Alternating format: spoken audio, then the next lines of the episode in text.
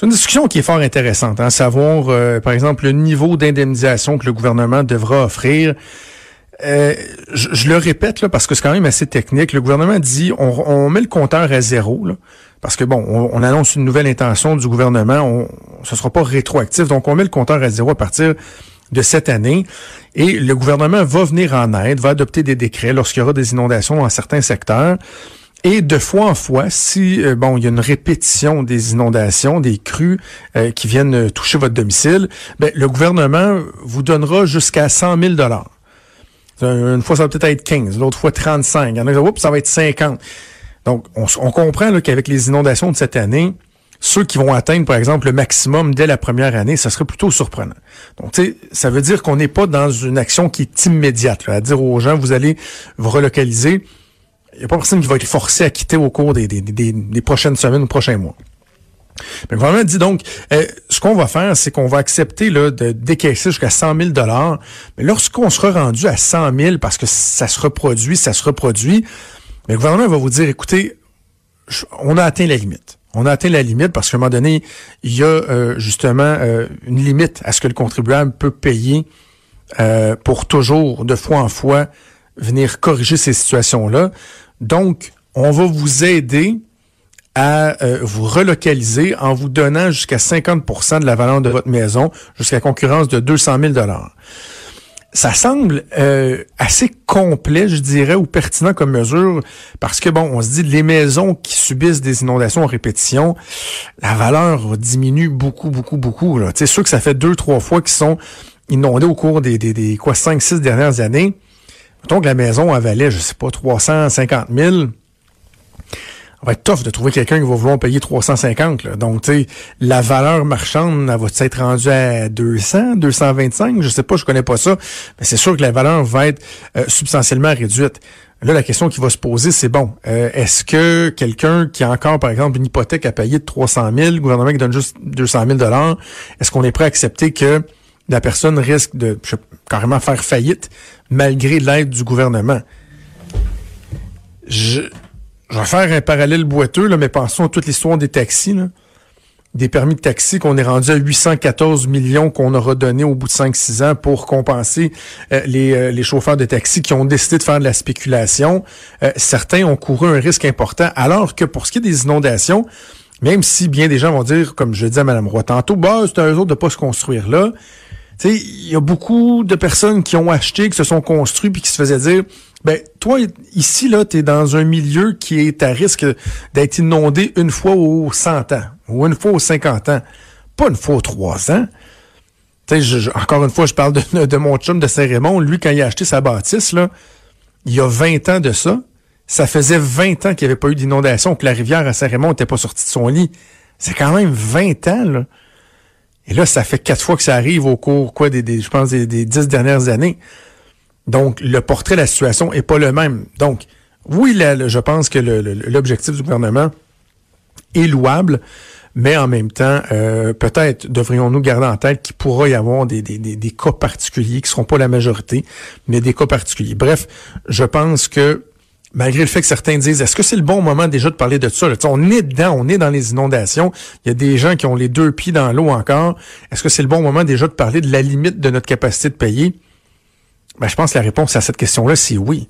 Il faut pas que ce soit notre le, notre point euh, central de la discussion parce que d'abord et avant tout, il faut aider les gens qui, dans l'immédiat, ont besoin d'aide.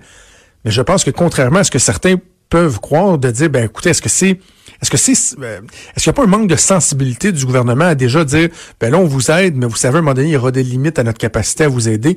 Non, non parce que je pense que c'est bien fait, c'est fait de façon euh, empathique. Euh, le ton est, juste. Mais en même temps, vous savez quoi? J'ai l'impression qu'il y a des gens qui sont soulagés. Parce que j'en parlais donc en fin d'entrevue avec Mme Roy, c'est pas évident au niveau psychologique, le stress que les gens doivent endurer, euh, l'angoisse, les craintes qui viennent avec ça. Est-ce que ça va arriver à nouveau? Ces gens-là, en plus, il y a des traumatismes qui s'installent. Imagine, ça veut dire qu'à chaque printemps ou quand il y a un redout en hiver, que le niveau de la rivière monte un peu. Je parlais avec quelqu'un qui a été inondé puis qui me disait, à un moment donné, il y a quelques semaines, il y avait eu, bon, d'importantes précipitations au niveau de la rivière avait monté, puis tout de suite la pression, la, pression, la, personne sentait que sa pression montait. La patate, elle se faisait aller. Puis moi, personnellement, je le comprends bien. Là, pour avoir été victime d'un très important dégât d'eau qui n'était pas euh, dû à une inondation, mais un bris, euh, ça fait trois ans et de façon régulière, même plusieurs fois par semaine, il y a des petits réflexes qui se sont installés. Il se passe telle, telle, telle affaire. Oups, il arrive quoi si on a un dégât d'eau? là, en rêver la nuit carrément. Il y a des traumatismes qui s'installent. Donc, peut-être qu'il y a des gens euh, qui seront carrément soulagés de savoir que le gouvernement, à un moment donné, pourrait dire, ben, regardez, on va vous donner un coup de main, on va vous euh, relocaliser. Bon. Inondation, changement climatique. Le lien, il est là. Bon, certains diront, ah ouais, c'est vraiment là, si évident que ça? J'ai envie de vous dire que oui. On regarde la façon que les, les saisons se, se, se comportent. On a comme deux grosses saisons, un hiver hâtif, un printemps tardif, mais un réchauffement des températures qui est soudain. Et je regarder à quel point la, neige a fondu rapidement. Là.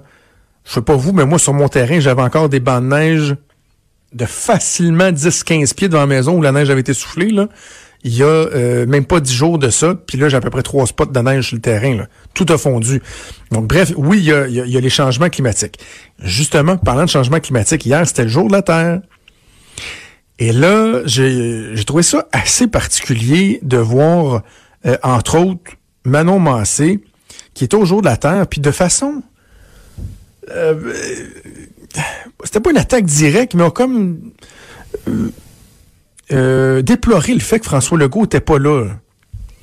Avec les jeunes qui faisaient une chaîne humaine autour de l'Assemblée nationale. Je pense qu'il était une coupe de mille, là. Faisait une chaîne humaine pour dire Ah, gouvernement, vous devez agir. Monsieur Legault, vous devez agir.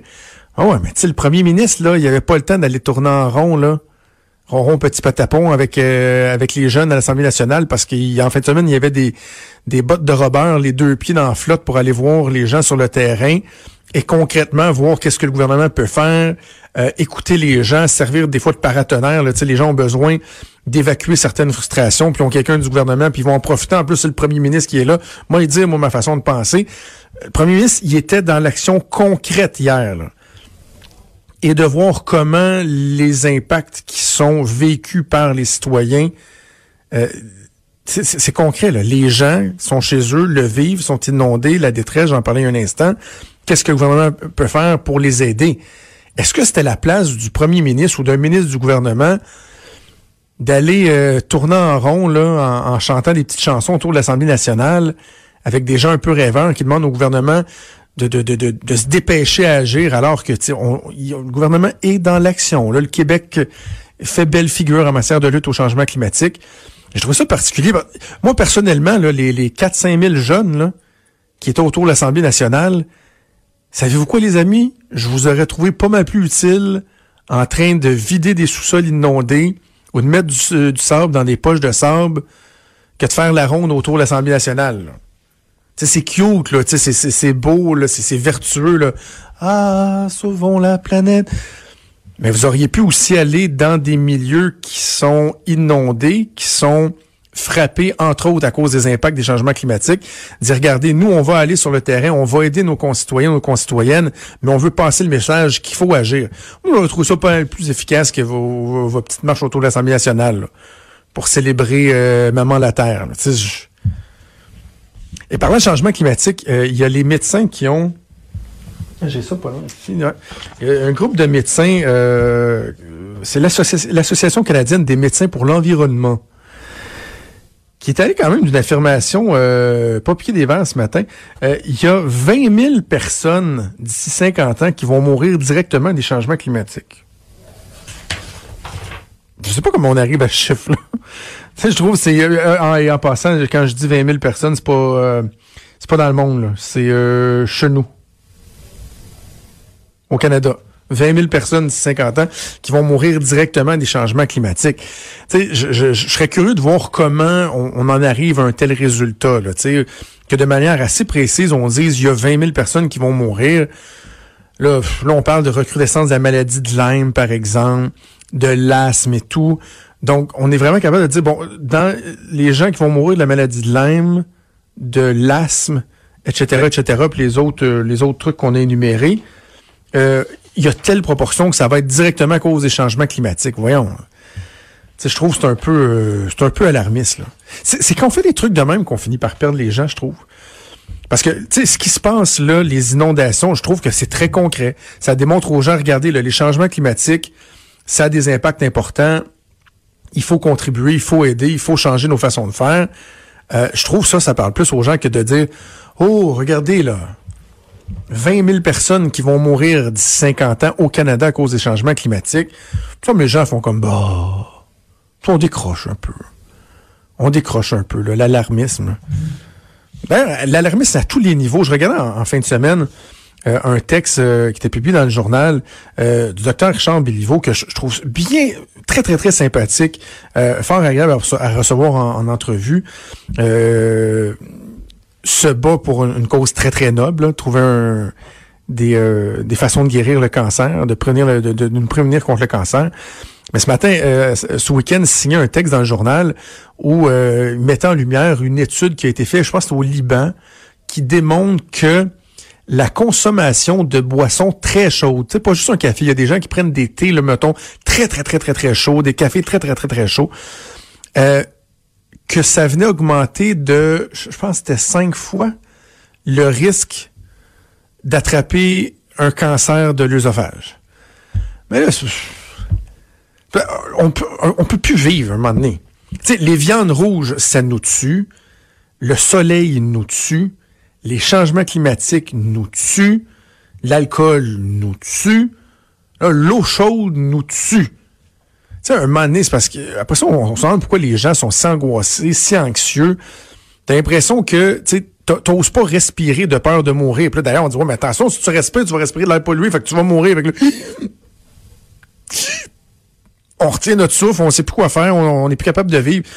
Il faut, faut, se calmer l'alarmisme. Tu sais, par exemple, lorsque on dit que le, le, le cancer de l'œsophage, on a cinq fois plus de chances de le pogner si on boit des, des boissons très, très chaudes.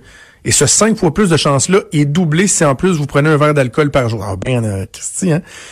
Mais le problème, là, c'est que on oublie de dire que cinq fois plus de chances de l'avoir, c'est lorsqu'on prend le, le, le, niveau de risque normal. Donc là, j'ai pas le chiffre, là, mais vous allez, vous allez comprendre l'exercice que je veux faire. Là. Mettons, dans le cas du cancer l'œsophage, vous avez une chance sur un million de le pogner. Mettons. C'est une personne sur ta... Bon. Ben, si vous avez cinq fois plus de chances de le pogner en prenant un café un peu trop chaud, là, c'est toujours bien juste cinq chances sur un million au lieu de une chance sur un million, là. C'est ça qu'il faut comprendre, là. Tu sais, si je te dis euh, ta chance de gagner à la loterie, c'est une chance sur un million, mais que je te, donne l'opportunité d'avoir cinq chances sur un million, vas-tu être prêt à gager ton salaire de la prochaine année au complet là-dessus? Parce que tu dis, ah ben là, ben là, je, écoute, j'ai, cinq fois plus de chances que j'étais supposé d'en avoir. On s'entend-tu me le gagner, le million? Mais non, ça marche pas comme ça. des fois, il faudrait relativiser un peu parce qu'on en vient à avoir peur de tout, à avoir peur de notre ombre. D'ailleurs, il doit sûrement avoir une étude qui démontre que les gens qui sont trop exposés à leur propre ombre ont davantage de chances de mourir. Probablement. Ça doit exister. On va chercher ça pendant la pause. Ne bougez pas.